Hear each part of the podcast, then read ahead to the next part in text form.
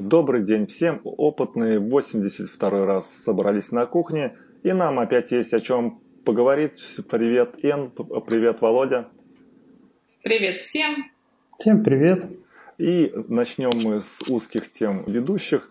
Я расскажу вам так вкратце о КТ и об МРТ. Все вы знаете, это очень такие интересные штуковины. Я даже недавно прокатнулся на КТ, и когда эта вся штука работала, рассматривал, как же там уложены кабели внутрях, там чуть-чуть было видно. В общем, увлекательная вещь. А, что такое КТ? Это компьютерная томография.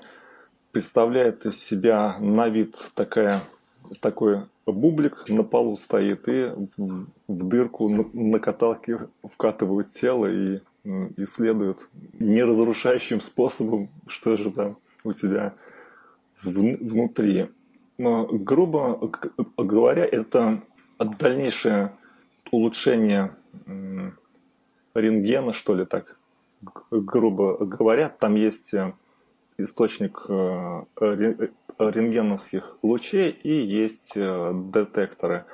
Если ну, сделать просто снимок на, рентгене обычном живого человека и неживого, то по, по картинкам нельзя определить, кто из них жив, а кто мертв. Это связано с тем, что рентген показывает анатомию, но не физиологию.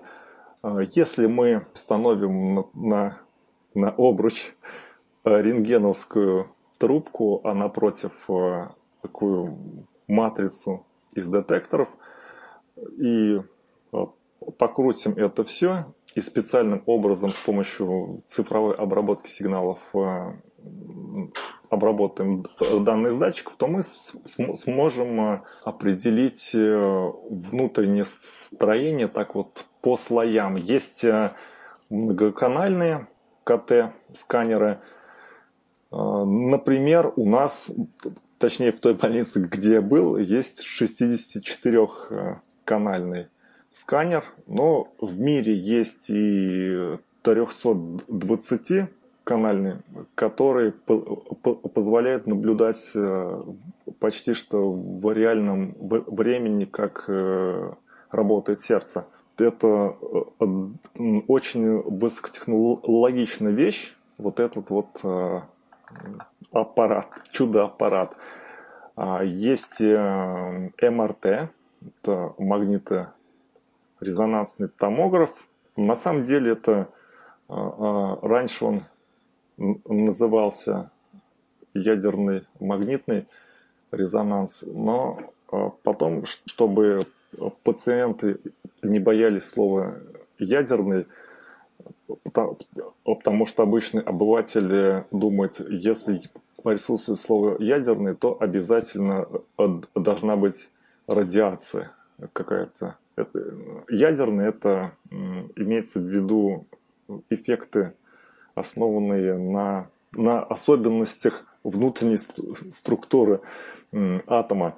И вообще э, магнитный резонанс есть такое понятие, оно такое общее, и в, в частности в него входит ядерный магнитный резонанс, который используется в, в аппаратах МРТ в медицине, потом есть ядерный четырехкратный резонанс и парамагнитный резонанс электронов. Это все относится к магнитному резонансу.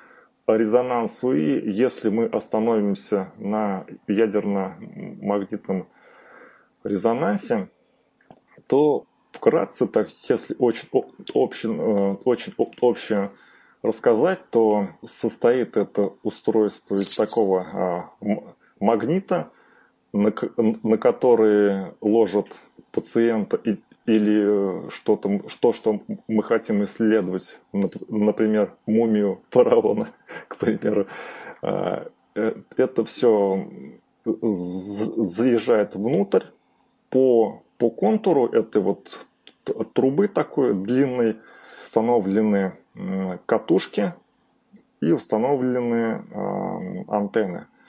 И излучается импульс, точнее серия импульсов, такая специальная последовательность радиоимпульсов, и потом слушается отклик тела на вот эти вот э, импульсы. И, значит, э, тело излучает тоже сигнал, и на основе этих данных тоже строится трехмерное изображение, что, опять же, дает э, представление о внутренней структуре э, тела. Также надо сказать, что приборы ядерного магнитного резонанса используются а, в геофизике. Есть такие скважины приборы. Это как бы сделанный наизнанку томограф. Если у обычного медицинского есть э, труба, в которую пихают пациента, то для скважин там наоборот э, труба это скважина такая, а сам прибор э, засовывают туда и можно посмотреть, что там, что за флюид и оценить, насколько сложно его добыть из-под земли. А есть всякие, всякого рода рассуждения о том, что, что опасно, что нет, что лучше, что не лучше. На самом деле у этих приборов есть ограничения небольшие, ну, то есть их э, зоны применения не, не совсем перекрываются.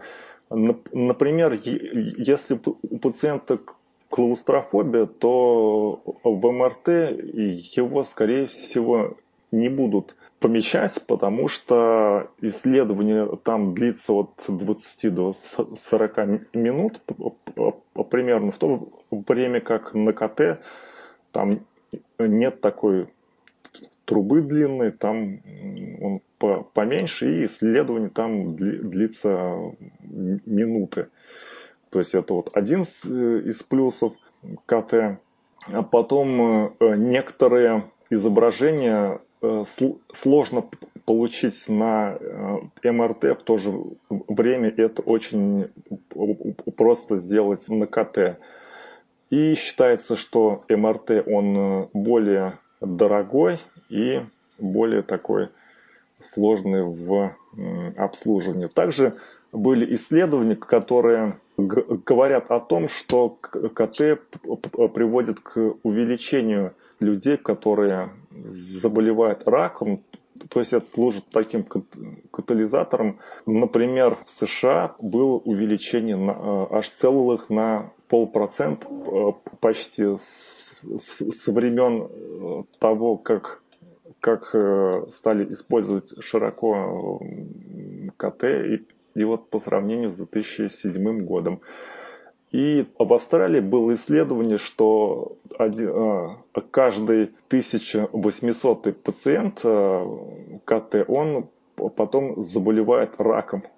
А, но надо сказать, что э, это еще повод для разговоров, потому что все это не совсем э, изучено. В то же время МРТ это тоже не полезная вещь, но а, здесь происходят такие э, э, биологические эффекты, которые сложно доказать и измерить, и что вот именно этот э, аппарат он приводит, привел к, к таким вещам, потому что хорошо известные болезни торпосферщиков, это тех людей, которые работают в мощных электрических, электромагнитных полях, а, они известны, но то есть это вот если разговаривать про МРТ-сканер, то тут все довольно непросто доказать. И, в общем-то,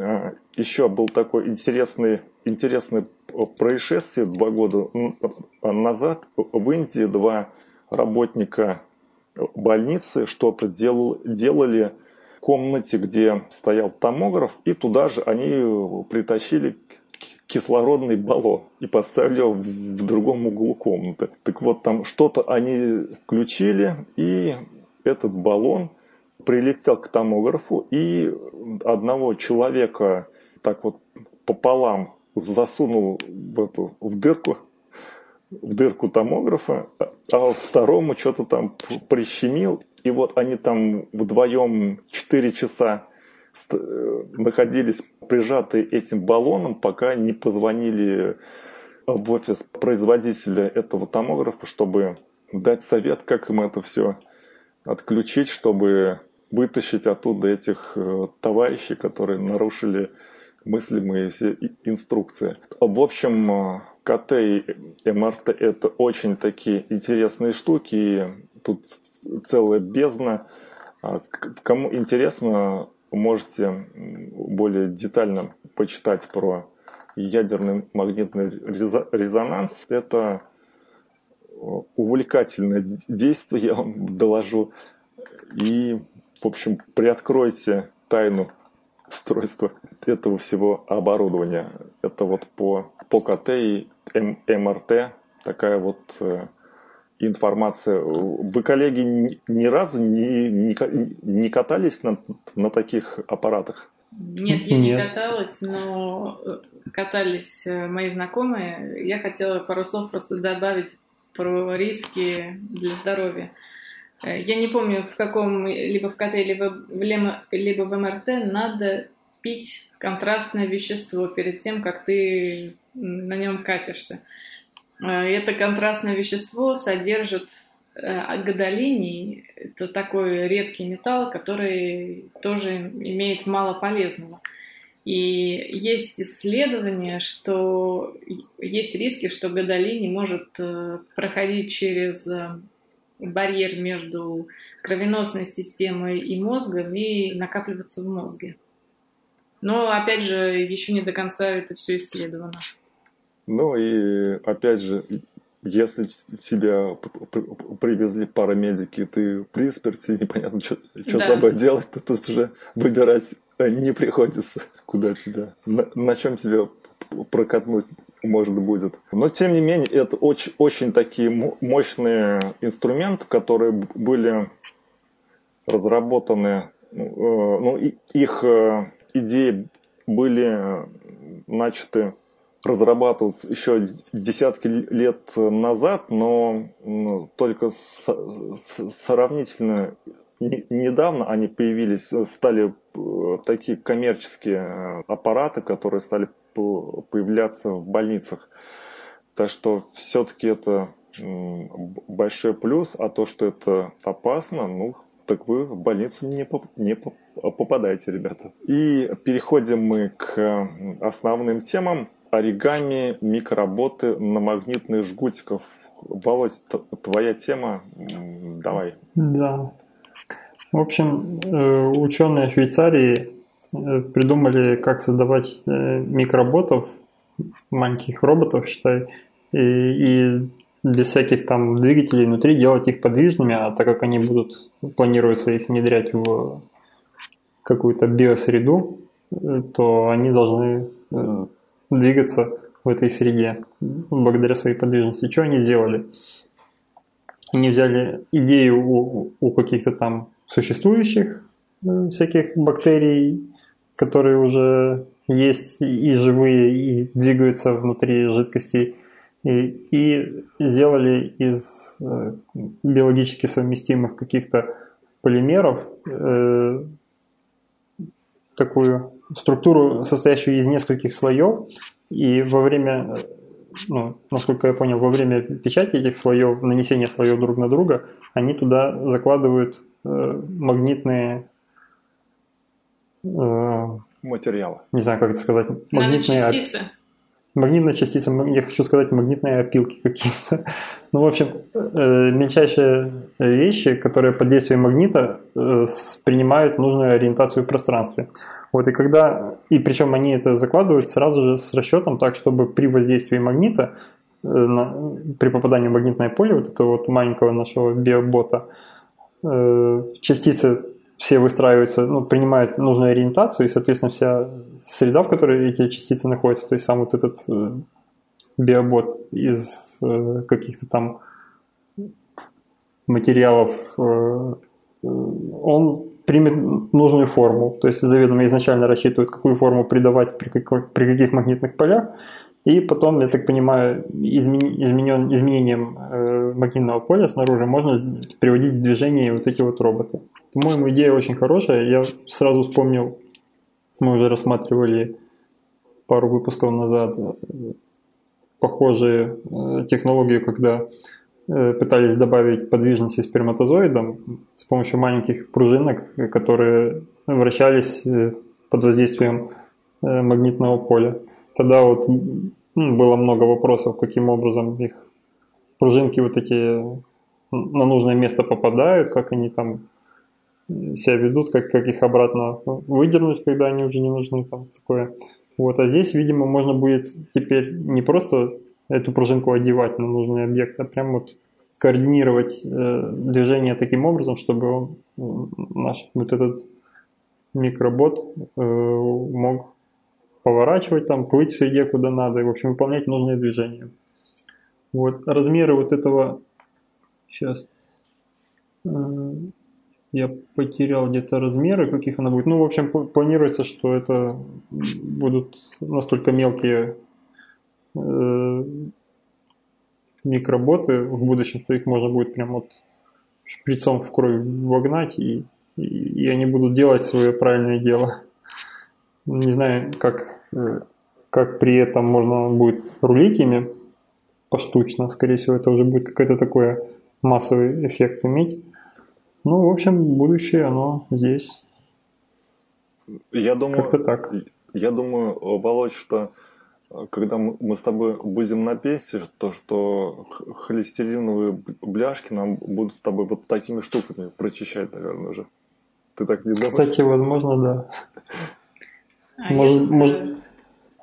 Да, да. Да, я просто хотела еще два слова сказать о моде в научной среде. Вот, э, это научное исследование наглядно демонстрирует, как э, публикуются очень модные э, исследования в модных журналах, э, каким является журнал Nature. Значит, э, я все больше и больше в разных совершенно отраслях науки вижу слово оригами. Это значит, что что-то само собой как-то там складывается, можно, может принять любую форму. И причем э, это слово встречается в журналах о твердой, твердотельной химии, и физике, и электрохимии, и вот и робототехника. Значит, э, видимо, это какое-то ключевое слово, по которому редакторы отбирают публикации, потому что в этой именно публикации эти микророботы складываются либо в трубочку, либо в спираль. И назвать это оригами, это как-то... Не по-людски это все. Не по-людски это все. Нет, но исследование на самом деле крутое, потому что тут еще одна модная тема – это мягкие роботы, которых э, можно контролировать извне. То есть здесь идет двойной контроль. Это направленное магнитное поле, которое передвигает всю эту конструкцию, и температура. То есть э, они сделаны из таких специальных полимеров, которые при изменении температуры их э, структура просто меняется. Допустим, эти длинные молекулы могут скручиваться в шарики, могут наоборот вытягиваться. И из-за этого вот хвостик вот этого микроробота, он может либо быть таким длинным и плоским, либо скрутиться в баранку. И это как раз меняет подвижность роботы. То есть, э, когда мы его двигаем, меняются, естественно, свойства передвижения. И еще я тут хочу покритиковать научных журналистов сайта N плюс 1. Они, видимо, не совсем правильно перевели одну фразу. Значит, здесь написано, что эта технология будет применяться для минимально инвазивных хирургических операций. Дело в том, что слово operation по-английски означает действие, а операция по-английски это surgery. И в оригинальной публикации ни одного слова не сказано про хирургические операции. там имеется в виду, что эти роботы будут применяться для неинвазивных э, исследований какой-то внешней либо биологической среды. То есть про операции пока речи не идет. Э, и вообще о применении этих роботов говорят так очень мало и косвенно. Тут э, все сконцентрировано на самой технологии их изготовления. А где они будут применяться, пока неизвестно. Ну да, мне понравилась идея Макса о том, что они могут бляшки нужные из сосудов выковыривать. Сейчас я уже видел где-то ну, на каком-то похожем сайте тоже статьи про с анимацией, картинкой, анимацией, как э, всякие тромбы, какими технологиями их э, вытаскивают из сосудов. Там бывает, что у тебя там тромб в мозгу, а тебе делают там чуть ли не в ноге разрез, добираются через всю вот эту вот кровеносную систему куда надо. Там еще такая на кончике нужная тоже нанотехнология, которая впивается в этот тромб и вытаскивает его. Все, в общем, очень сложная операция. Почему бы не запустить стайку вот этих э, контролируемых тобой роботов, поместить тебя в специальное магнитное поле, которое будет там меняться нужным, э, нужным образом, чтобы эти роботы раз приплыли куда надо, цепились и потащили. По-моему, хорошая идея. Да, тут еще, да, э, Arduino при, прикрутить, может быть. Да, я Arduino прикрутить. Чтобы управлять полем. А, и... я, я вообще таки представляю, как, а, как статью кто-то придумал, отдал куда-то на рецензию или еще что-то, ему возвращают, говорят, а где здесь слово оригами? Куда мы тебя сможем, кто напечатает твою статью? Да, вот, где а оригами, где красивые картинки? Где картинки, где Ардуино, где, в общем, не соответствует ничему. И следующая тема это тема N – схема, изменившая мир. История создания микрочипа. Да, я начну немного издалека. Я недавно записалась на интернет-курс по электротехнике, поэтому постигаю азы ее с помощью компьютера. И меня, конечно, как химика впечатлила технология различных электронных компонентов.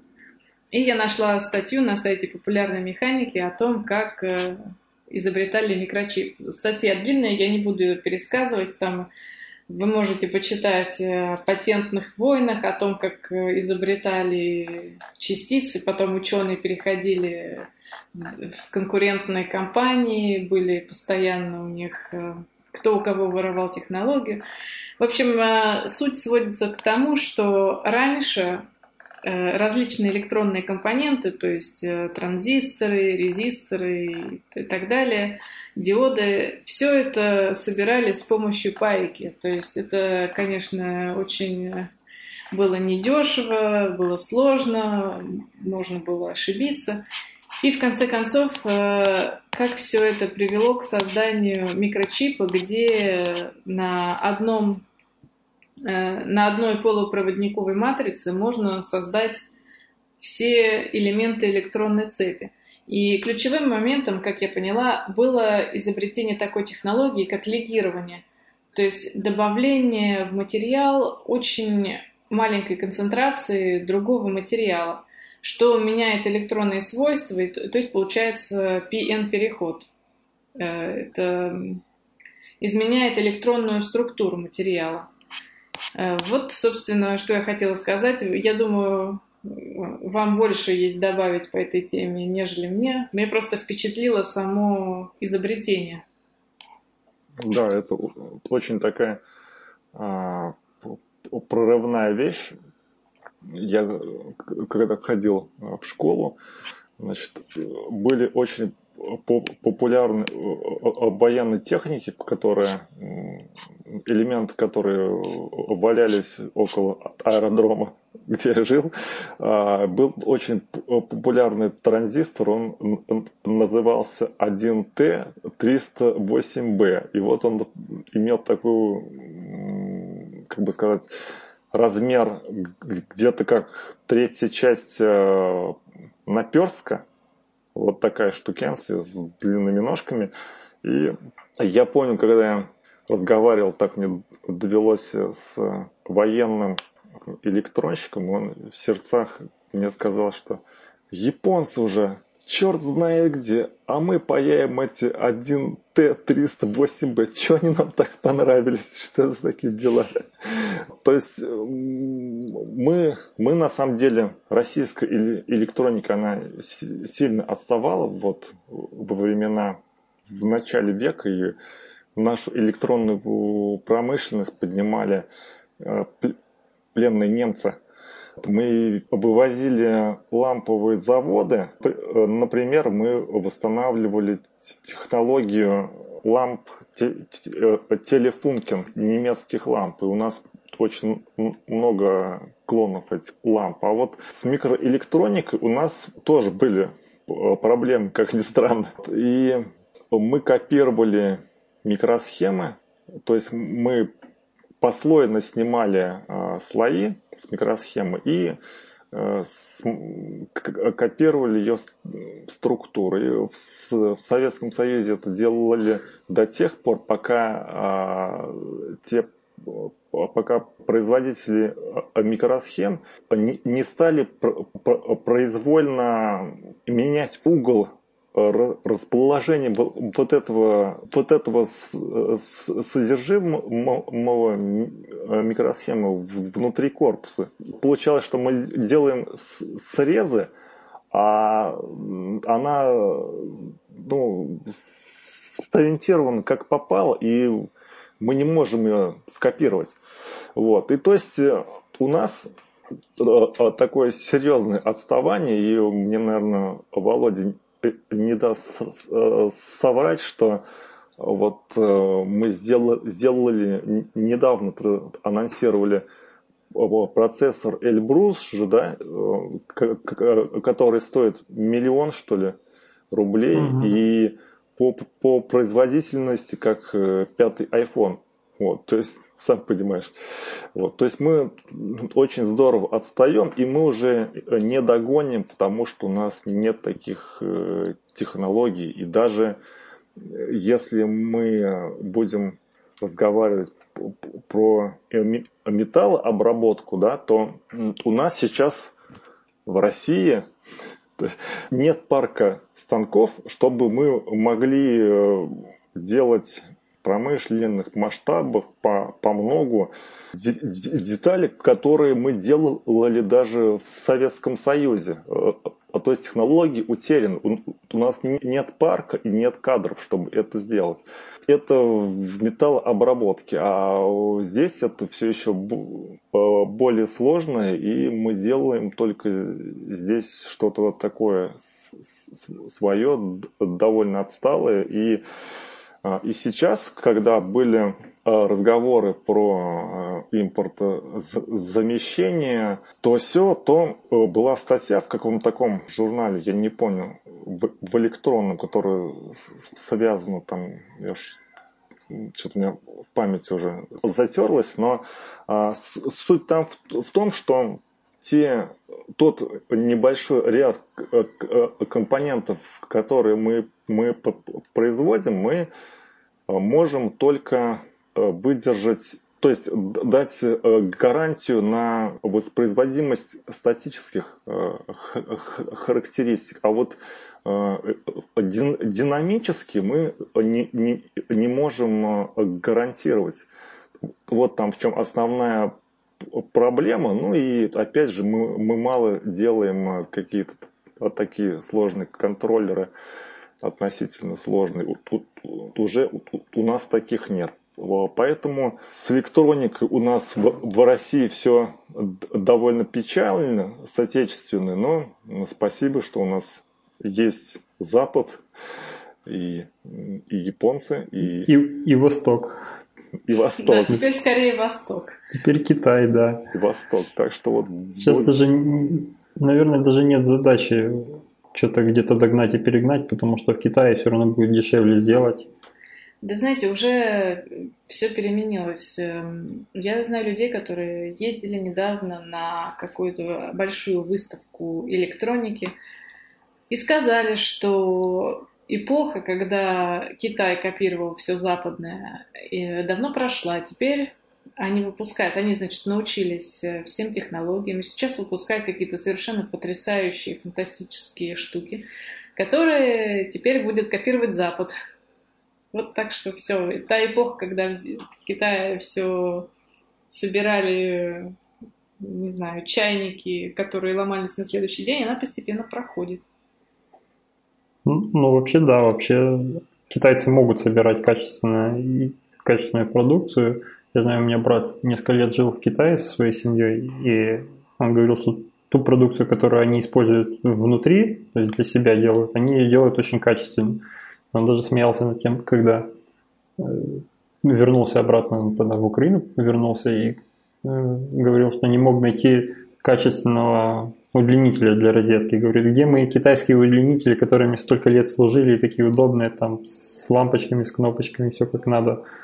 Говорит, у вас тут какие-то европейские, они вообще ненадежно выглядят и разваливаются.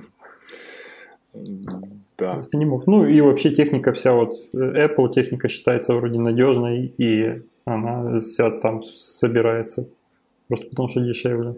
Да, то есть они могут, когда надо. Ну, ну что ж, вот.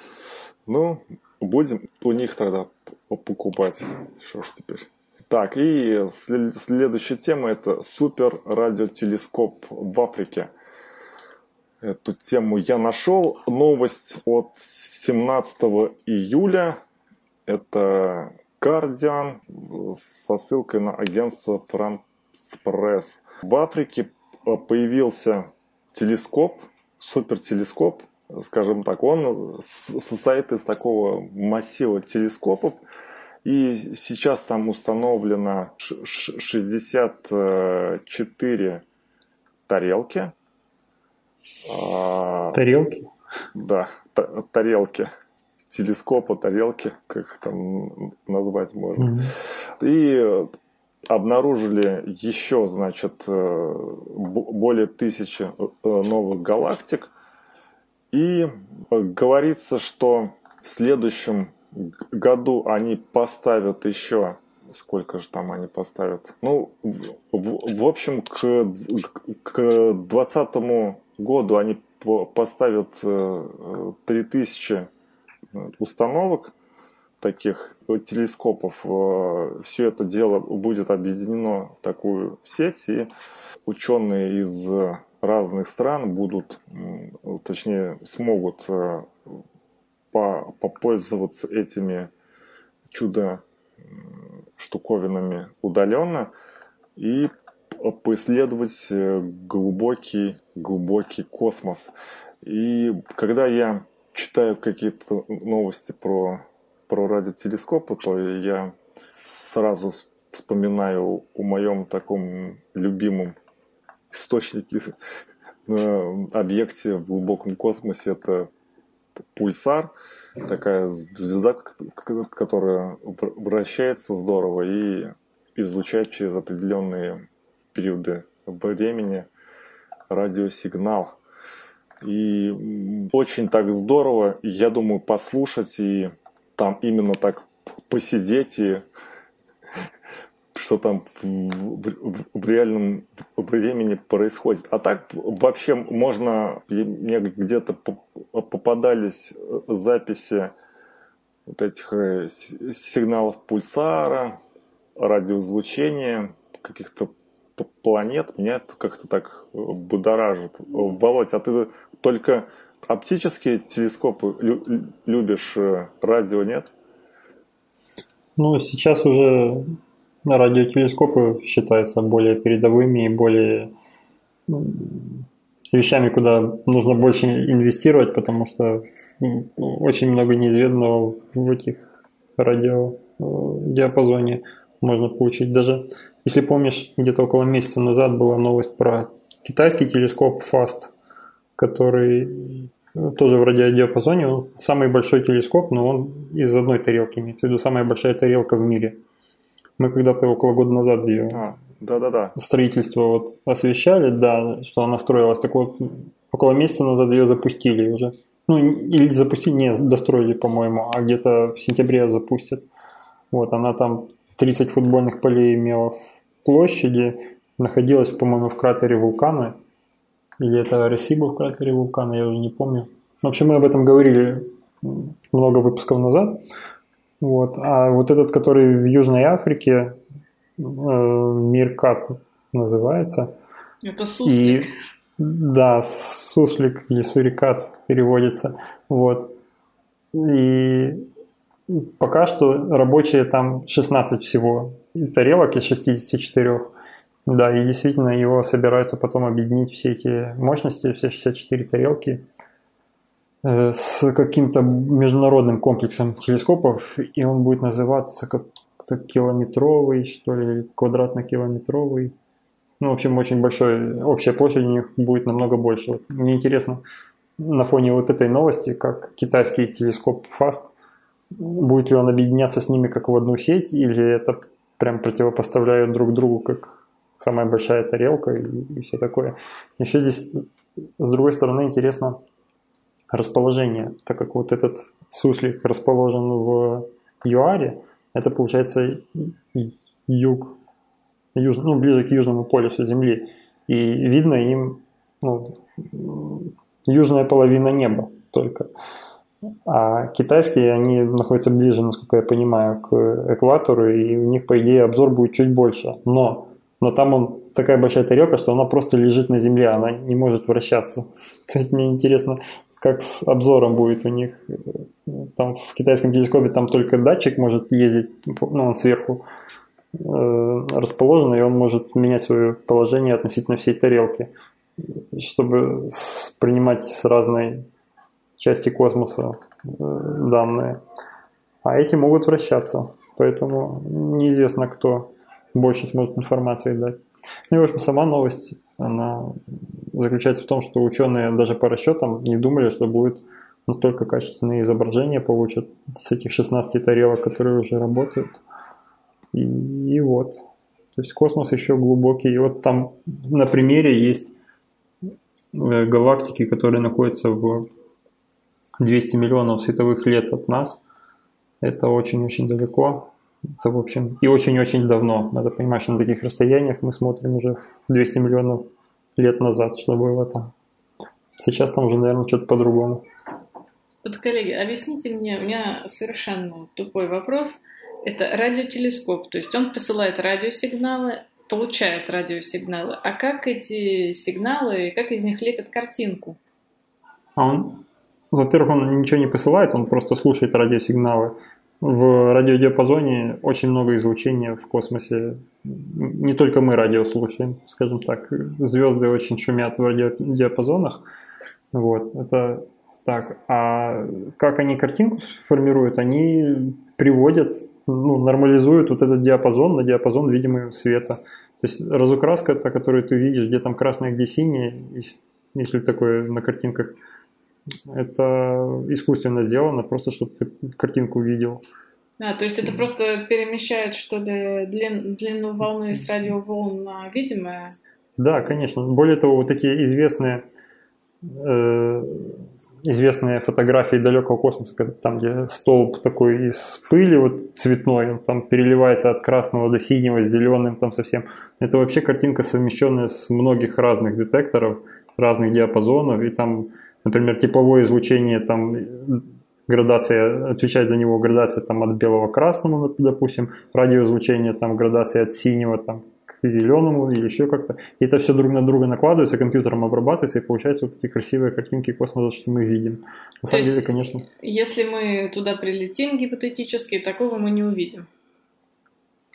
Если мы туда прилетим, гипотетически, ну, мы и не будем конвертировать вот это все обратно в видимый свет, конечно, не увидим. Но там будет черный космос, как, как и здесь. Наверное, на нас со стороны смотрят приблизительно так же, как на эти точечки, и, и, и не видят ничего, кроме Солнца. Ян, это, это, знаешь, вот все равно, что телефон у нас сотовый, он же излучает радиоизлучение, но мы как бы его не видим, но мы можем это все нарисовать, как бы он, как он э, излучает, и например, э, маленькую мощность, там, не знаю, 1 ватт обозначить желтеньким, а там, например, 100 ватт, чего-то там, ну или киловатт микроволновки обозначить там э, э, другим цветом, а все остальные какие-то вот э, мощности, которые укладываются между ваттом и киловаттом, мы их можем тоже там цветами разными обозвать и нарисовать можем, что у нас в комнате происходит вот в данный момент времени. То есть мы как бы визуализируем то, чего мы, мы, мы не видим, те объекты, которые мы понимаем. Так же, как тепловизор. Да, а, тепловизор, как понятно. будто бы такой. Тепловизор только в радиодиапазоне или, или в рентгеновском диапазоне. Вот такие мы видим картиночки красивые. Да, так что космос, он не настолько красивый, как э, хотелось бы. Он черный, холодный да. и, и вражеский, да. И там можно помереть, наверное, от такого излучения. Кстати, вот одним, одной из задач в этом китайском телескопе FAST, я помню, ставили из, изучение таких же радиопульсаров и поиск внеземной жизни. Каким-то образом от радиотелескопа могут э, анализировать химический состав, ну, я так понимаю, тоже какие-то излучения в зависимости от химического состава на поверхности небесных тел могут получать. Вот. И мне кажется, что то, что э, анонсирует, что будет помогать э, искать в поиске внеземной жизни, это, наверное, тоже одна из частей э, программы финансирования, что ли, да, чтобы люди понимали, зачем это делать. Потому что кому там интересно финансировать проект по там, анализу радиопульсаров. Вот жизнь найти, вот это всем интересно. Мне кажется, то и, вот этот Миркат тоже часть своего рабочего времени будет выделять обязательно под поиск внеземной жизни. Чтобы объяснить налогоплательщику, куда увозят их деньги. Ну да-да-да, вот это именно так. А, и это была тема про супер африканский телескоп. А, кстати, а кто не, не будет знает, в ЮАР там спокойно или такие э, дяденьки полуголые с автобатом бегают и, и эпидемия СПИДа, это не про ЮАР? телескопы стоят. Телескопы стоят. Я, я думаю, там все это огорожено колючей проволокой. И стоят, и стоят дядьки с автоматами. Солдаты. Да, а штыки в крови у них, понятно. А переходим к следующей теме. Пломбы на основе стволовых клеток. И пишется, что эта технология, возможно, приведет конец, приведет к концу операции на корневых каналах зубов. Тут надо сказать, что что же такое стволовые клетки? Я так э, из того, что я знаю, то, что ствол, ствол, стволовые клетки женщины принимают внутрь, чтобы быть моложе, а также делают уколы ими. Как это? Я могу, рас... я могу рассказать, что такое стволовые клетки. Насколько Расскажи я знаю, нам, это как раз э, когда организм человека только формируется еще в утробе матери. Ну, в общем, сам, с самого начала он состоит из стволовых клеток. И потом вот под воздействием там, химических процессов вот в каждом месте клетка начинает превращаться в ту клетку той ткани, которая она должна быть. Если она находится там, там где печень, допустим, то из стволовых клеток получаются клетки печени. Также из них могут получаться клетки там, ну, всего, что если кости, кости, вот эти все человеческие мышцы, они все происходят из какой-то изначальной клетки стволовой. И их добыть довольно сложно, они как-то довольно дорогие считаются вот это вот производство этих стволовых клеток, потому что я не знаю, на самом деле, их могут ли их производить уже как-то вне человека, вряд ли наверное, просто знают, откуда их брать, наверное, из животных вытягивают. Ну, в общем, это такая протоклетка, которая может впоследствии под правильным воздействием внешней среды мутировать, ну, не мутировать, а стать э, родной тканью нужной, нужного типа. Да, и насчет уколов, э, это, конечно, очень смешно и весело, напоминает, э, как использовать, мне почему-то напоминает это все использование крема с радием в 20-х годах, когда Для... на упаковках крема было написано «Придайте вашей коже особое сияние». На самом деле, конечно, невозможно. Все эти кремы со стволовыми клетками. Не слушайте рекламу. То есть, если э, мужчине помазать мазью со стволовыми клетками кое-что, то оно не, не вырастет, что получается? Все врут? Это тебе спам приходит, удаляет. Все вот так, почищу Нет, ну, ну, почтовый ящик, хорошо. На да. самом деле, даже в лабораторных условиях как-то вырастить из стволовой клетки обыкновенно, по-моему, это не так-то просто. А тем более, представляете, как из крема, чтобы она прошла через кожу, вот через поры кожи, чтобы прошла стволовая клетка куда-то внутрь, встроилась куда, куда надо. В общем, как-то, знаете, Целое дело. сомнительно. Да, и по теме-то, что я хотела сказать. Оказывается, в зубах есть э, такая область, где находятся стволовые клетки, которые превращаются в ткань зубов. И, собственно, ученые из Ноттингема разработали пломбу, которая стимулирует как раз рост этих клеток и превращение их в дентин. Я не нашла оригинальной публикации, видимо, они ее еще не опубликовали. Эта статья вышла в на, для конкурса Emerging Technologies от э, Королевского общества химии. В общем, э, эта статья была э, предназначена для конкурса Emerging Technologies Competition Королевского общества химии в Англии. Но я думаю, что, может быть, даже специально эту статью не выпустили, чтобы кто-то не, не использовал эту технологию, потому что действительно интересно. Это значит, что вы, по сути дела, можете восстановить э, ваш собственный зуб. В общем, интересная штука. Роднее не бывает, в общем. Родной идентин получится да, вырастет. Родной... Кстати, я тут недавно заинтересовалась э, зубными технологиями, и, конечно, фантастические материалы для этого дела изобретают. Например, как хорошо и крепко склеить металл и пластик. Такого, знаете, даже в современной технологии склеивания это сделать очень сложно, потому что надо как-то металл обрабатывать, протравлять, чтобы у него была поверхность, которая бы к пластику хорошо приклеивалась.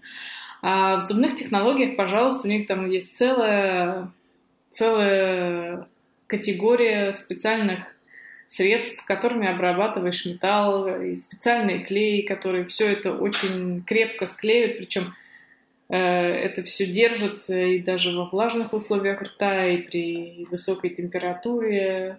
То есть... А что, у нас бывают пластиковые пломбы? Э, нет, это имеется в виду скорее э, вини... композиты, которые на основе пластика, и там керамические частицы распределены. Это скорее декоративная стоматология, я не знаю, как это называется, эстетическая стоматология, по-моему. Это все, что связано, какие-то виниры, Э, коронки, вот это все. Угу. То есть золотые зубы не в моде стали? Нет, в моде у рэперов сейчас. А, наоборот. А, ну хоть, хоть, хоть где-то. А раньше у цыган были. Теперь у рэперов. Видимо, да. Мне кажется, зубы это такая слабая точка, которая ну, рано или поздно люди должны от них отказаться. Я, по-моему, уже озвучивал в этом подкасте эту идею, что надо что-то придумать на замену зубам, иначе это какая-то проблема такая вообще человеческая. Ладно, бриться, борода каждый день брить, это, по-моему, еще полбеды, но вот зубная боль, если начинается, это, это беда. Проще вот действительно у меня один зуб заменен на, ну то есть не заменен, а вместо одного зуба стоит имплант, и с ним проблем меньше всего. Он не болит, он ничего с ним не бывает, он не темнеет, он ничего, в нем нету дырок никогда. В нем. Вот как-то если доведут технологию до общего уровня применения, чтобы ставить импланты сразу вместо всех да. Можно, уже, уже можно, если хочешь. Ну, пока это дорого, потому что так никто не делает, и производство не на том уровне. Сейчас каждый имплант на, на вес золота, наверное. Да, и есть всегда проблема приживаемости инородного материала в твой собственный. Ну да, тоже проблема. Тут в статье, по-моему, написали, что по-моему, 10 или 15 процентов даже пломб получается неудачными, потому что потому что не переживаются и, и разрушаются и повторно приходится делать. Но хотя с имплантами, мне кажется, должны додумать до конца эту идею и вывести ее на массовый рынок, так чтобы их производилось пачками, чтобы там технология была отточена, чтобы они подешевели раз в 10. Тогда уже прям с детства можно ставить импланты. После молочных зубов сразу ставить. Да. Они, не знаю, не стираются, не болят. Да можно, когда что-нибудь к кордовину припаешь, там провода чистить зубами, самое то, железными. Я же думал, бутылки открывать зубами. Бутылки открывать, и можно там, да, много чего, можно делать. И гайки откручивать, в принципе. Да, специально справа сделать себе там под восьмерку, там 8 миллиметров в диаметре, чтобы откручивать слева чуть больше. Какие а, замечательные идеи. Записывайте, записывайте, слушатели. А, и стеклянный глаз поставить. Зачем эти Для ключи страха. разводные и прочее? Вот у тебя раз... самый что ни на есть разводной ключ. Зубы раскрыл, насколько надо, и открутил. Так, ну, закончу на, на зубной теме. Да, кстати, не, не, не закончил. Да, давайте я скажу рекомендации стоматологов, что нужно хотя бы раз в год идти к нему на проверку, чтобы, чтобы потом не оказалось так, что в самый неподходящий момент у тебя флюс или зуб болит, или еще там чего-то там отвалилось. Так что опытные советуют ходить к стоматологу. Да, советуем. Хотя сам я давно не был и все как-то не могу найти повода сходить. Пока не начнет болеть, я не, не могу сходить. Да, Это... Э, я тоже, Володь, так делал, делал, а потом мне удалили нерв без анестезии, и я стал частым гостем, каждый год ходил прям, как штык был. А что без анестезии? Ты хотел попробовать, как это? Нет, ну, у меня просто не хватило денег на анестезию. Я был студентом. А, вот, у меня так. друг, тоже будучи студентом, друг, но он по-всячески там над собой издевался, и в том числе два нерва он удалял без анестезии, просто хотел попробовать, каково это, вот, предел своего, там, своей боли ощутить. И он говорит, что ему больше было жалко того человека, который ему удалял, это потому что ну, он, тот человек спотел не меньше, чем, чем он сам. Есть, а говорит, еще потом встаешь с вот этого кресла стоматологического, а там прямо лужа пота под тобой, потому что вся спина прям из-за боли там страшная суровый дядька. Ему, да. ему и гестапо не страшно было бы, наверное. Ну вот он, наверное, трени... Ну он вообще на, на бойца тренировался, он там спортсменом был, все такое, и вот хотел еще в этом себя превозмочь. Ну, это же здорово. В тюрьме и в банде это будет плюсом, такие навыки. Самое оно. Ну да, ну я надеюсь, в тюрьму его не посадят. Сейчас он уже нормальный образ жизни ведет, там, на велосипеде ездит, в соревнованиях выступает, но нигде ничего. Никого не бьет без повода. Отличный дядька. Да. И следующая тема программируемые ДНК вакцины. Я, конечно, попытался разобраться, но моя квалификация недостаточна, чтобы... Ты тоже не осилил. Вот я тоже прочитал, общую тему понял, ну, ну, что там придумали эти инженеры из Массачусетса, но каким образом они добиваются этого? В общем, если в двух словах, то, что можно было понять, прочитав по диагонали статью, э, это они научились... Сейчас. Давай, я Они давай придумали я тех... расскажу. Давай я лучше технол... А, давай, я Мы не понимаем с тобой ничего. Да, ну, я, я так и поняла, что эта тема достанется мне. Она тяжелая. Да, нет, просто тут э, с биологией связано. И у меня даже в дипломе где-то стоит, что я когда-то училась биотехнологии.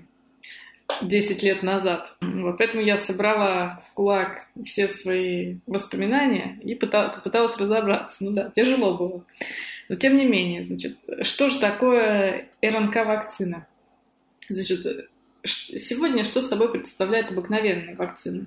Это либо деактивированный вирус, либо это протеины, которые выделяет э, болезнетворный организм, вирус или бактерия. Значит, в чем тут проблема? В том, что деактивировать вирус это может быть опасно. То есть может иммунная система не так среагировать. А проблема с протеином в том, что его концентрация, то есть протеина, произведенный вирусом, достаточно маленькая, и иммунной реакции может быть недостаточно, чтобы вызвать иммунитет. Что же придумали ученые? Они нарезали кусочки ДНК, точнее, они собрали РНК РНК это не ДНК, а это э, цепь, по которой ездит такой протеин и собирает по ней аминокислоты. То есть а цепь аминокислотов это протеин. То есть это, можно сказать, матрица, по которой в нашем теле производятся протеины на основе генетической информации. То есть сначала из ДНК э, производится РНК, потом из РНК еще какой-то вид РНК производится, насколько я помню. И вот уже по этой последней РНК производятся потом, как по матрице, вот э, эти протеины.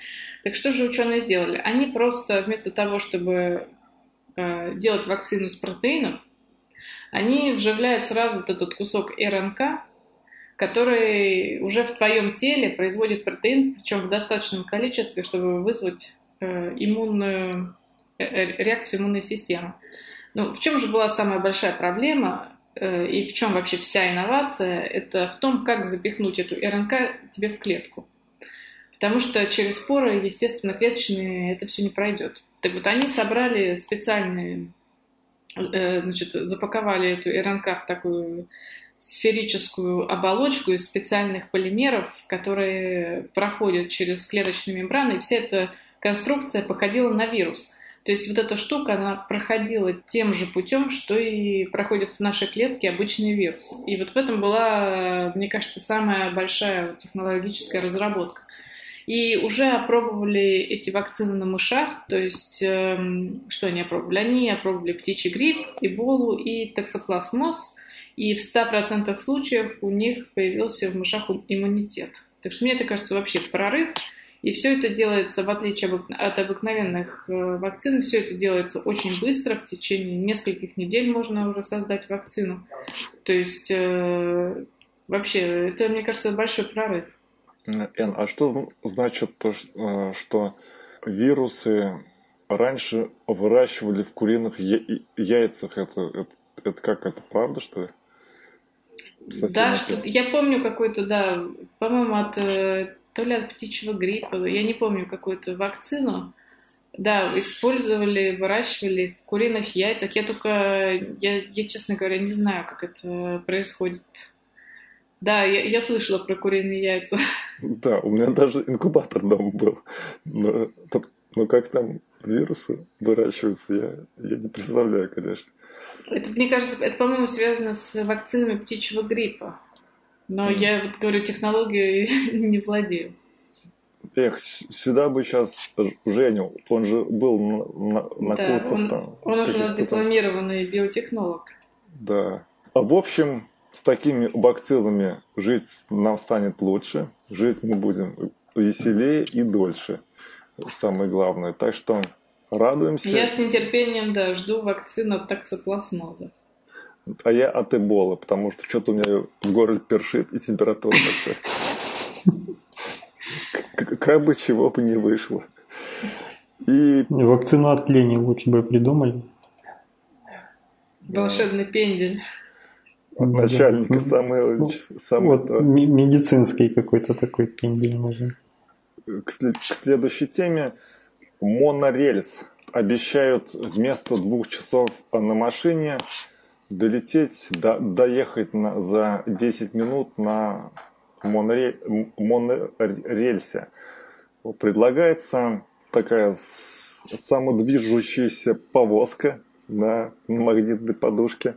Ее, ну, здесь в статье э, особо э, много нет про технические подробности. Техническая подробность тут только в том, что он, эта капсула может потенциально разогнаться до 155 миль в час, но, э, но, но пока ее будут строить такую, что она будет ездить со скоростью около 50 э, миль в час. Планируют ее, а это компания SkyTran, будут они ее строить в Нигерии в 2020 году. Нигерия это опять э, африканская страна, что там, то, то телескопы строят в той части, то теперь такие капсулы. Мне кажется, просто там потому что испытания проводят. То есть там на них людей не жалко, людей не жалко, их много, их не жалко. Их а... много в Китае, а не жалко в Африке. Потом в Абу-Даби планируют построить тоже скоро 25-километровую мильную трассу. Больше особо так ничего не написано. Ну, кто не знает про двигатели такие вот на магнитной подушке, это такая вот э, череда магнитов, у которых чередуются северный и южный полюс, и между этими рядами магнитов слева и справа а, по центру, если мы разрез посмотрим, то находятся катушки. При подаче тока э, начинает объект скользить. И на таком вот э, э, такие двигатели применяются для забивания свай. В некоторых станках приводы такие. Так что идея не нова, но вот такой вот красочный проект, и где используется пульсирующее магнитное поле, это один, по-моему, такой вот. Э, это э, новость от 30 э, июня в журнале Business Insider. Так что ждем может быть, э, мы прокатнемся над, над такой штуковине когда-нибудь. Я хочу сказать ключевое отличие от э, проекта Илона Маска, когда он анонсировал Hyperloop, вот этот, который тоже с похожими идеей, тоже на магнитной подушке какой-то он должен был лететь, но там все вагоны ну, во-первых, они не одноместные такие, там они более похожи на вагоны в нашем представлении, и они помещаются в трубу с разреженным воздухом, чтобы э, можно было больших скоростей добиваться. Вот. По-моему, по факту они решили все-таки на воздушной подушке лететь, но просто на больших скоростях очень даже на разреженном воздухе можно опираться. И э, приводится в движение тоже так, такой же технологии, как и вот это – и, по-моему, там обещали больше тысячи километров в час. А, а здесь, здесь он всего 160, сколько там было? 100... 155 миль в час. 155 миль в час. Ну, там до 200 километров в час. Ну, то есть так. И, и еще хочу сказать, что вот они придумали это якобы, чтобы немножко разгрузить трафик. Вот там я видел ролик такой э, с, э, красиво нарисованный о том, как нам сложно из-за того, что трафик загрязняет воздух, а, ну, я имею в виду автомобильный, и там много людей стоят в пробках, а ты можешь там над ними на высоте пролететь очень быстро и экологически чисто. Но если сравнить, сколько перевозит один автобус с тем, сколько перевезет одна такая капсула быстро, это совсем разные величины, во-первых. Во-вторых, э, нужно какую-то разветвленную сеть дорог для них придумать, потому что сложно поверить, что все будут ждать, пока один разгонится, а ему же надо где-то в нужной точке затормозить, выпустить пассажира, а что остальные будут, которые ему в хвост летят. То есть это какая-то очень сложная должна быть э, структура с этих рельсов, монорельсов, которые там могут э, разветвляться. Разветвляться, да, сливаться в одну, там, чтобы можно было параллельно в разные стороны запускать. И, и в общем, по-моему, очень большая работа при очень малом выхлопе, потому что, опять-таки, людей много в эту капсулу не влезет. Она выглядит как, не знаю, ну, двухместная какая-нибудь. Вот, то есть я не, не верю, что в ближайшее время, ну, может быть, оно как какой-то частный проект где-нибудь там между действительно Абу-Даби и, и каким-нибудь курортом выстрелит, там каких-то 200 километров можно будет за большие деньги пролететь над землей туда-сюда. Но так что это покроет хотя бы несколько городов, какую-нибудь агломерацию и заменит там трафик или хотя бы частично разгрузит машины, автомобильный трафик, это, по-моему, утопия.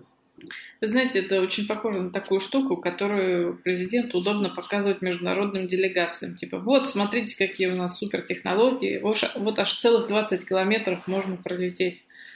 Вот мне кажется, это из этой серии изобретения. А в практическом смысле я не вижу его потенциала, так же, как и вы. Да, очень похоже. Ну, а я верю, что такую построят из Саратова Воронеж. Да, по, по дороге через Гонконг, да? Через Абу-Даби. Самое через, оно. через Абу-Даби, да. Самое оно. Ну, а, все равно ж быстро. Тебе что, тебе не лень? И э, переходим к темам одной строкой. Полиция напечатала на 3D-принтере палец жертвы, чтобы разлочить смартфон по отпечатку пальца. Это новость у нас, новость у нас от какого числа-то? Эх, что-то 21, 21 июля. Июля. Свеж... Свежачок тоже. Да, да есть... но, но сами события описанные, они раньше, возможно, произошли. Там все, все в секрете держится, когда полиция что делает. Ну, тут, в общем, ролик, и э, на, на ролике показано, как берется отпечаток где-то на чем-то там, на, на какой-то поверхности пальца. Используется композит, который используют э, стоматологи потом он прижимается к этому месту, где отпечаток, э, застывает, и такая э, масса, которая на вид напоминает э, жвачку, прикладывается к телефону, и он разлочивается. Но Apple в мае изменила правила ввода пароля, и, и теперь там а, если э, телефон не двигался больше 8 часов, и, то придется вводить э, паскод вместо прикладывания пальца. Надо отдать должное Apple, который борется за права своих а, пользователей, за их э, такую конфиденциальность и не вмешательство в личную жизнь э, э, даже со стороны ФБР. Вот, Вы что... помните этот скандал, извини, перебил, скандал, когда ФБР затребовало у Apple расшифровать данные с телефона какого-то террориста после того, как теракт произошел? Ну да, да, слышали такое. Была история, да. Теракт произошел, как-то в руки к э, ФБР попал телефон того человека, который там взорвал себя, по-моему, или что-то такое. И они пытались его разлочить, чтобы получить данные оттуда. Они ну, полностью даже сняли дам памяти, но не могли, потому что там все зашифровано было. Не могли понять, что там находится. И попросили Apple посодействовать. В итоге Apple там долго упорно отказывалась, они там судились, судились, судились, пока ФБР не нашла какого-то индуса, который, ну там не индуса, конечно, это какая-то индусская, я так понял, фирма, которая занималась вот security, там крутилась, в общем, все разбиралась, и они взломали эту защиту все-таки им и предоставили ФБР все данные. Но теперь не придется делать даже так. Теперь главное в течение 8 часов успеть сделать отпечаток пальца с трупа. А, а ведь насколько... Я знаю, что вот эти систем доступа, которые по отпечатку пальца там открывать что-то, им нужен не, не, не, не просто палец, а там как бы еще он должен быть живой. То есть, если ты отрежешь пальцы и, при, и, прил, и приложишь, то, то он не, откроет себе эту систему. Там как-то более по-сложному. И, видимо, э, в телефоне это э, такая упрощенная версия давалась все-таки. Ну, я не в курсе, как оно там еще работает и будет ли на мертвый палец реагировать, но, скорее всего, это обойти как раз несложно, ты просто наклеивай эту жвачку, вот как там показано на палец, и вот у тебя он фактически живой палец. То, что у тебя там два слоя кожи с разными отпечатками, это уже вряд ли определит телефон. Внутри, внутри там те же капилляры, та же температура и, в общем-то, пульс можно читать.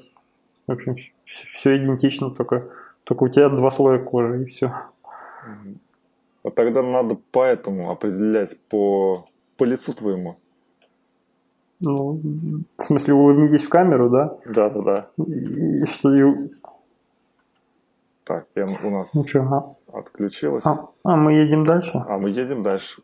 По поводу телефона, то есть э, появился такой хак, который позволяет э, по отпечатку пальца э, вскрыть ваш телефон, Поэтому используйте, паскоды, эту функцию отключите. У, у тебя, э, Володь, как там с паскодом? А у меня телефон вообще Nokia старая с фонариком, поэтому у меня с паскодом, то есть только паскод. Только паскод, понятно. Вот, да. А из такого есть iPod, но в iPod нету рас... вот этого считывателя отпечатка, поэтому там тоже паскод. Там по-другому невозможно. Поэтому я пока не знаю. Я вот все время, когда беру планшет у сестры, когда там бываю в гостях у нее, и все время спрашиваю ее там, какой пароль или введи, проведи пальцем, потому что меня он не пускает, а ее палец узнает. Поэтому я видел, как эта технология работает, но сам ей не пользуюсь. И переходим к темам слушателей тему Немо. Спасибо ему. Ученым удалось решить проблему морской болезни при использовании устройств виртуальной реальности. У тебя, Володь, нет морской болезни? Ты как относишься к, морю? Ни морской болезни, ни виртуальной реальности. Нет ничего. Но я не знаю, морская болезнь, она должна проявляться как? Сразу, как только ты вышел в море? Или это только для тех, которые там неделями плывут куда? Я Потому знаю. что на несколько часов я плавал на всяких яхточках там таких на море, а так, чтобы далеко я никогда не плыл, никуда не знаю, что у меня такие есть. Ну, то есть по, по, полгода подводные лодки ты не находился в походе? Нет, не находился. Но пока не было повода заподозрить себя в морской болезни? Да я, я, я не, не знаю, кстати, есть ли у меня морская болезнь. Я, конечно, плавал на, на байдарке, но это все-таки байдарка, чего там такого. Ну да, байдарка это вообще не совсем то 100 километров. Это как велосипед, только по воде. Только по воде, да. А, значит, исследователи компании... Ну, а, кстати, я отвлекусь и скажу, что морская болезнь, это когда тебя, ну, по рассказам очевидцев, тошнит, когда качка в море. И исследователи из компании Columbia Engineering объявили о том, что им удалось э, найти весьма простой способ избежать появления симптомов морской болезни. Морская болезнь считается возникает у людей, у которых слабый вестибулярный аппарат. И эти исследователи э, предлагают использовать устройство виртуальной реальности Э, который можно напялить на голову, и эта уловка позволит избежать возникновения этой неприятной болезни. Идея заключается в том, что когда суть в, в чем? В том, что причины возникновения морской болезни при нахождении человека в среде виртуальной реальности является несоответствие образов виртуальных каких-то движений и информации, которую он получает э, от своего вестибулярного аппарата. И когда визуальные данные и реальные не совпадают, то они входят в противоречие, и человек чувствует э, неприятные симптомы. Так вот, эта система уменьшает э, обзор искусственно. Э, то, то есть ты смотришь не в такое вот не, не, не на открытое пространство, а в такую скажем так, такую в сферу, ну, не в сферу, а в круг в такой трубу. Суженный, как бы, в трубу, да, как позорную трубу. Э, и у тебя улучшается вот эти вот, точнее, ну, ну да, да, да, э, улучшается плохое самочувствие. И были тут исследования, разные э, добровольцы – и оказывается, оказывается, что это работает. А также есть э, другая компания, которая называется... А, а это компания V-Motion. Ведь я правильно прочитал, Балась? n у нас нет по произношению самый главный. Не знаю, Vimo, ну, Motion, да, как-то так написано, может, ага. это не от английского. Ну, скорее всего, идет от слова motion английского. Ага, и значит, они запатентовали технологию электрической стимуляции вестибулярного аппарата GVS. Это когда затылочную часть э, подключаются такие электроды, и туда. И э, это, кстати же, технология используется для расширения диапазона ощущений движения в компьютерных играх и аттракционах. И, собственно, это такое, такая интересная вещь и неожиданная для меня, что можно вот таким вот простым способом помочь кому-то э, в, на море. Где-то. Ну, я хочу уточнить, что это, насколько я понял статью, это не про саму морскую болезнь, а про проявление морской болезни при использовании очков виртуальной реальности. То есть проявление морской болезни это когда тебя тошнит или ты можешь даже вырвать просто из-за того, что очки виртуальной реальности, они тебе показывают картинку, как будто бы ты там наклоняешься, взлетаешь там или ну, что-то делаешь, а при этом вестибулярный аппарат чувствует, что ты сидишь на месте. И вот этот вот рассинхрон, он на самом деле он в жизни, в человеческой, без вот этих всяких хай-тек штучек, он возможен, если человек чем-то отравился. Тогда у тебя начинает там запаздывать реакция на какие-то одни раздражители или на другие, и поэтому э, человеку становится плохо, и организм приучен, что если как только ты видишь, что у тебя там зрение начинает э, тебя подводить и показывает одно, а, а вестибулярный аппарат пока, показывает другое, значит ты отравился, значит надо из себя всю отраву извергнуть первым попавшимся способом. И, в общем, поэтому так работает э, наш биологический механизм вот этого всего. А ребята, ну и люди, у людей проявлялось э, вот это вот эти симптомы проявлялись, когда они пользовались очками виртуальной реальности, потому что они все время немножко западают. Ты повернул голову, и у тебя там через какую-то там задержку только картинка начинает изменяться, как будто ты повернул голову. И вот это вот рассинхрон уже показывал, ну, уже вызывал неприятные ощущения. Потом началось, э, ну, следующий этап это было, когда ты наклонил голову там или наоборот картинка наклоняется, а у тебя голова стоит вертикально. Вот. И тоже рассинхрон получается, тоже человеку неприятно.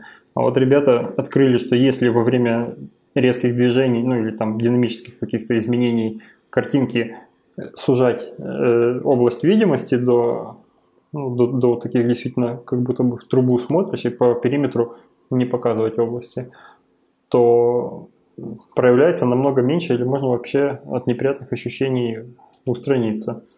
Вот. А вот это вот Vimotion или Vimotion э, технология, когда чепится, э, крепятся какие-то раздражители на, на голову сзади, оно, видимо, как раз должно дополнять общую картину э, для твоего, для ощущения внутреннего положения головы, э, оно дополняет наклоном, как будто бы ты наклонил голову туда или обратно.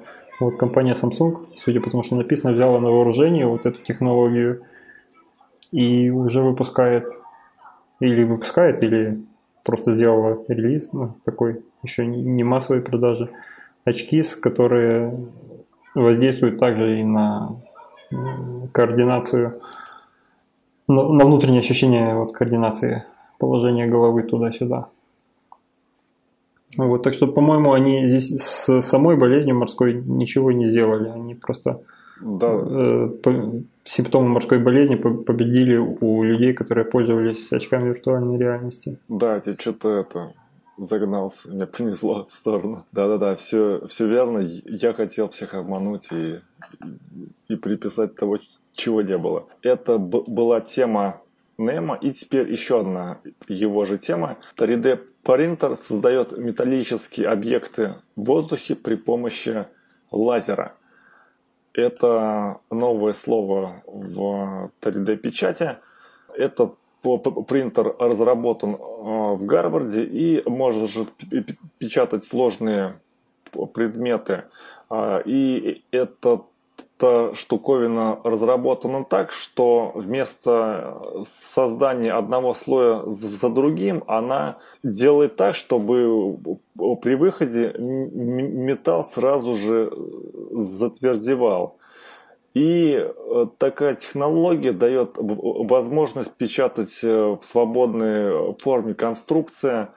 А, например, можно напечатать катушку, которая такая, как бы сказать, вот в радиотехнике используется, да, пружинка такая в воздухе напечатать и используются здесь чернила, которые состоят из наночастиц э, серебра. Фокусированный лазер нагревает материал, который затвердевает на выходе. А И по словам одного из создателей, самой сложной и трудоемкой частью этого всего является следующая вещь. Если э, поднести лазер слишком близко, то э, наночастицы затвердеют внутри сопла и, закопо... и закупорит его. Если же неправильно время работы рассчитать, то система э, может разрушиться сама. То есть тут вот довольно сложно это все разрабатывать и совершенствовать, но считается, что в будущем а, подобный метод может быть использован для печати каких-то переносных устройств, датчиков и э, медицинских приборов из, из гибких и специальных материалов. Э, как себя, Володь, впечатлила это новая штуковина такая? Ну, пока не очень впечатлило. Я помню, мы когда-то уже говорили о похожей технологии, только которая пластиком печатает, тоже в 3D. И там это можно было прям вот рукой нажимаешь там на ручку какую-то и тащишь по воздуху, она оставляет за собой пластиковый след нужный, который сразу застывает. Вот. А здесь, по-моему, сложности намного больше. Здесь рукой нельзя, потому что должна быть скорость определенная. Ну что, вот как написано, чуть быстрее оно не затвердеет, там чуть не туда лазер попадет, и оно затвердеет раньше, чем надо, и в самом сопле.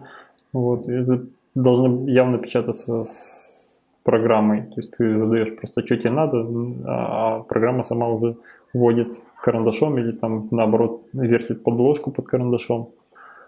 Вот. И, по-моему, так. так себе инновации. Хотя, ну, принципиально, наверное, это прорыв в том, что можно теперь делать такие вещи, но использовать это, мне кажется, что и получается на выходе не, не очень надежные, э, не очень надежные вещества, ну, то есть они, по-моему, должны быть либо мягкие, либо, я не знаю, разрушаться лучше, потому что, ну, это как, э, как сравнить э, литые против кованых вещей. Вот ну, там основная твердость, я еще помню по тому времени, когда работал на заводе металлопрокатном, и там много всяких ненужных знаний почерпнул, в том числе, что основная твердость сосредоточена, в общем, при прокатке на, по периметру. То есть там, где именно прокат прошелся, он его наклепал, и вот этот вот наклеп, он основной жесткости придает. Поэтому у нас там жестяные консервы настолько твердые. В общем, э, что касается меня, мне кажется, я мне кажется, что применить э, где-нибудь в производстве то, что будет напечатано таким образом, будет сложно, потому что тут нет, э, вряд ли у конструкций, напечатанных таким образом, будут э, нужные физические свойства. Ну, там жесткости, твердости, там упругости и так далее. Вам, хипстеру, не угодишь. А мне нравится этот способ, и я, мне мне, мне понравилось, что можно катушку на, намотать на нем. Ой, на, сделать. В общем, можно сделать катушку без сердечника, да? Никуда не намотывая. Да, да, да. То есть такая вот интересная штуковина. Ну, правда, катушка, наверное, будет стоить как Жигули. Наверное. Технология. А, и темы мы с тобой все рассказали время должно быть уже где-то около полутора часов. Я думаю, что хватит, не будем утомлять наших дорогих слушателей. Попрощаемся, услышимся через пару недель. Всем пока. Всем пока.